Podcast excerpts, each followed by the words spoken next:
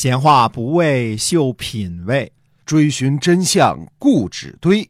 我是万国旅行社的 Jason，我是 AM 九三六的子飞。我们哥俩在新西兰跟您聊聊《史记》中的故事。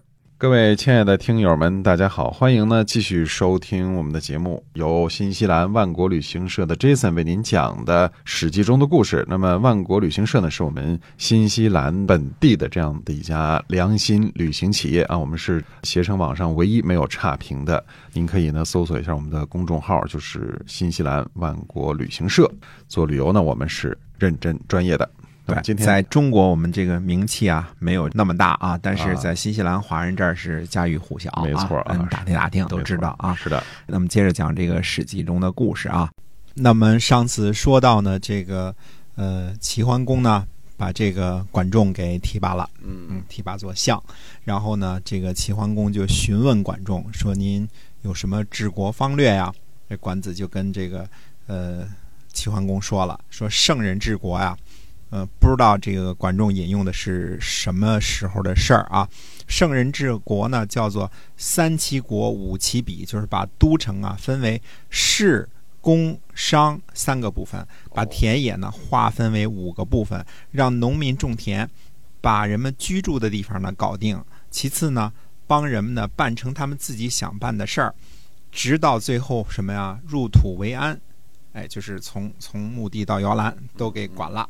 那么管仲呢，就告诫齐桓公呢，要慎用六柄。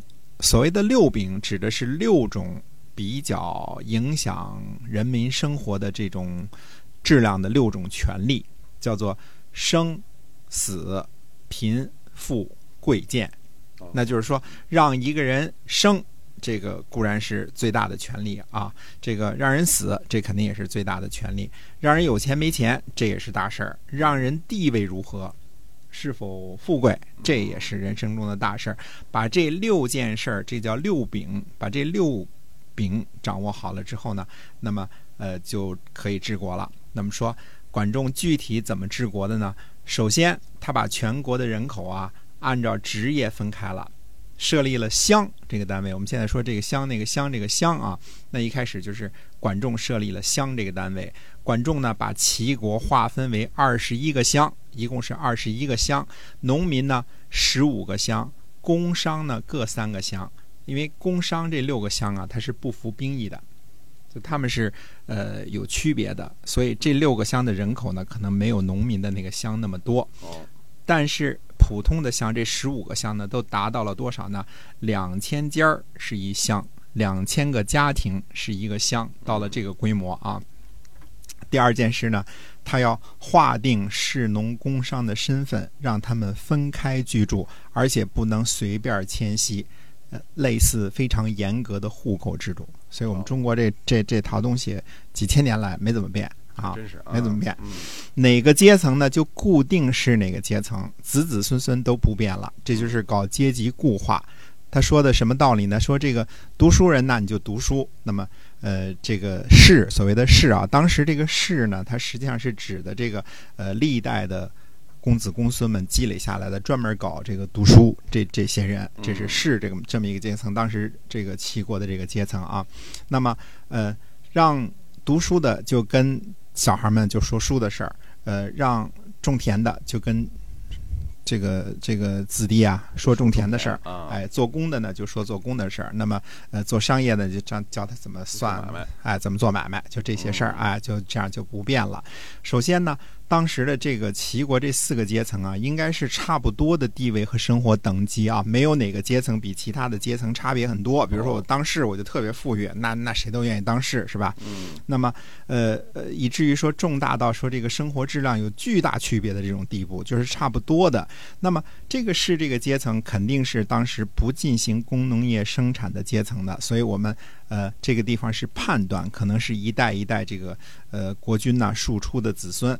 从经济来源，呃，这个来说呢，比较有保证，而且呢，受过教育，专门研究呢道德学问、礼仪文化，这么一群人。这部分人呢，人数并不多。管仲让他们住什么地界呢？住在呃这个闲烟之地，就是安静的地方、清静的地方。哦，嗯，读书嘛，就得读书啊哎，清清静静的，嗯哎，别回头特别嘈杂啊。哎，不能住菜市场是吧？哎，嗯对，让做工的人呢住在官府附近，啊，方便。啊，方便呢嗯，打个盆儿打个碗儿是吧？对。嗯，让商人呢居住在市井，你看哎，就是这个闹市啊对，居住在这些地方，让农民呢就住在田野附近就近居住。首先把居住在什么地方这个事儿给管理起来了根。据自己的职业，然后呢，对，根据职业，对你到明朝的时候，我们这个呃明太祖朱元璋也是搞的这一套啊。你工工人世代就是工人，农民就世代是农民，对吧？嗯那么呃，同一个这个呃同一个工种的人的，子弟之间互相切磋技艺，哎，大家这个呃做商人的这块儿就整天商量怎么做买卖，就就这么一个。那么管仲还有一大法宝是什么呢？它叫做军民合并治理，把军事贯彻到日常生活当中。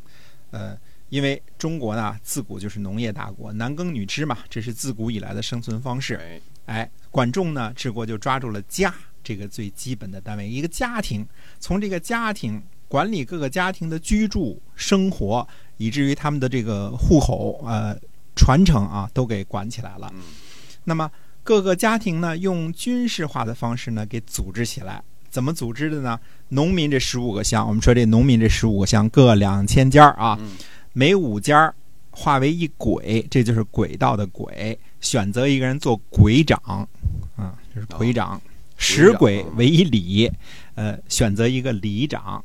四里是一连，选择一连长。你看我们连长从这儿来的。还有嗯排长，哎，十连十连为一乡，选择一个闲人做这个乡的首长，那就是乡长啊乡。长啊，哎，放在军令上呢，每家出一个战士，也不多，每家出一个当兵的。五家呢形成一个战斗小组，叫伍。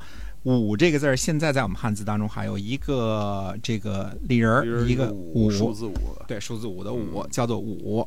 那么十轨呢为一里，五十个人呢，呃，算作一个大一点的战斗单位，有一辆戎车。我们看啊，在此之前，周至是多少呢？七十二人跟随一辆戎车，就是跟随一辆战车的。嗯，哎，那现在管仲呢给改成五十人了，跟随一辆战车，每乡呢两千个战士组成一个旅。你看嘿这词儿我们都有都熟悉了啊，组成一个旅，由旅长率领，每五个乡呢正好是一万个战士，那选一个贤良的人来率领，这是一军长级别的了，对吧？哎，五乡呢就有一个帅，五个乡啊就有一个帅，由统帅来率领。那么国军呢率领五个乡，也就是一万人，高子率领五个乡，国子率领五个乡，所以这一共是十五个乡。这个市啊，这个地方的这个市呢，当农民来讲，因为我们说过了，那个市那个乡啊，可能没有那么大的规模，工商也没有那么大的规模，不够两千家啊。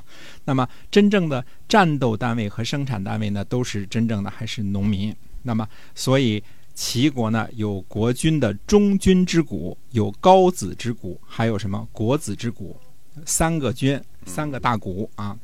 这些个战士们呢，从小一起长大，夜里打仗啊，听声音就知道是谁，小三儿，哦小三儿啊，特别熟悉啊，对对对，就是听声音就知道是谁。白天见个面呢，都认识。哎，你好，哎，我好，吃了吗？三儿嗯，哎，就这样。哎嗯，五个人呢，同祸同福，生死相续，人与人相帮，家与家呢互助。你看这互相五家之间感情肯定好啊，哦对吧？对哎，我们说春搜战旅，秋险治兵。我们说这个呃，这叫什么？这个叫做后来清朝叫木兰秋险啊。实际上，嗯，哎，春搜夏苗这个秋险，呃，这都是有讲究的，呃，一个一个都是排起来的啊。嗯，那么管仲就对这个呃，等于说非得到什么时候？到这个春天和秋天等农闲的时候，大家一块儿拉出去练兵去，哎，走正步，对对吧？拼刺刀嗯这些事儿啊。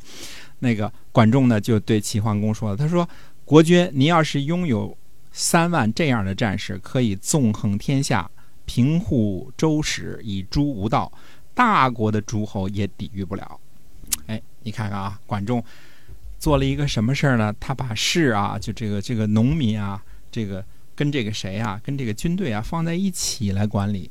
嗯，形成一个管理的单位，等于说武啊、连呐、旅呀、这个帅呀这些，就是一级就上去了，这样就组成了一个一万人的这个队伍了。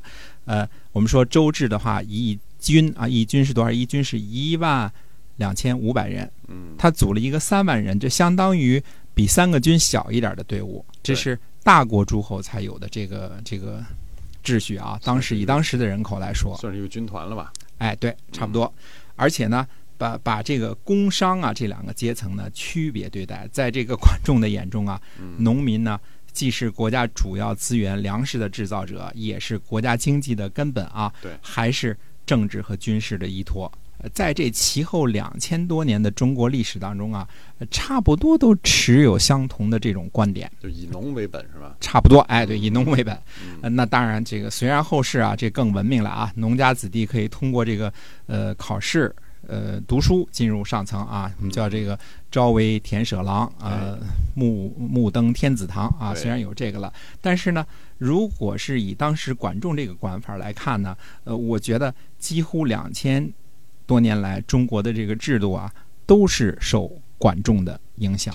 对，哎，嗯。那呃，这个管仲治国这点，我们还想呢，拿他跟这个当时的这个呃古罗马比一比，到底古罗马当时是什么样子呢？是不是这种样子呢？嗯，那我们回头再说。哎，啊是的。关于这个管理和治理的这个事情，那我们下集再跟大家接着讲。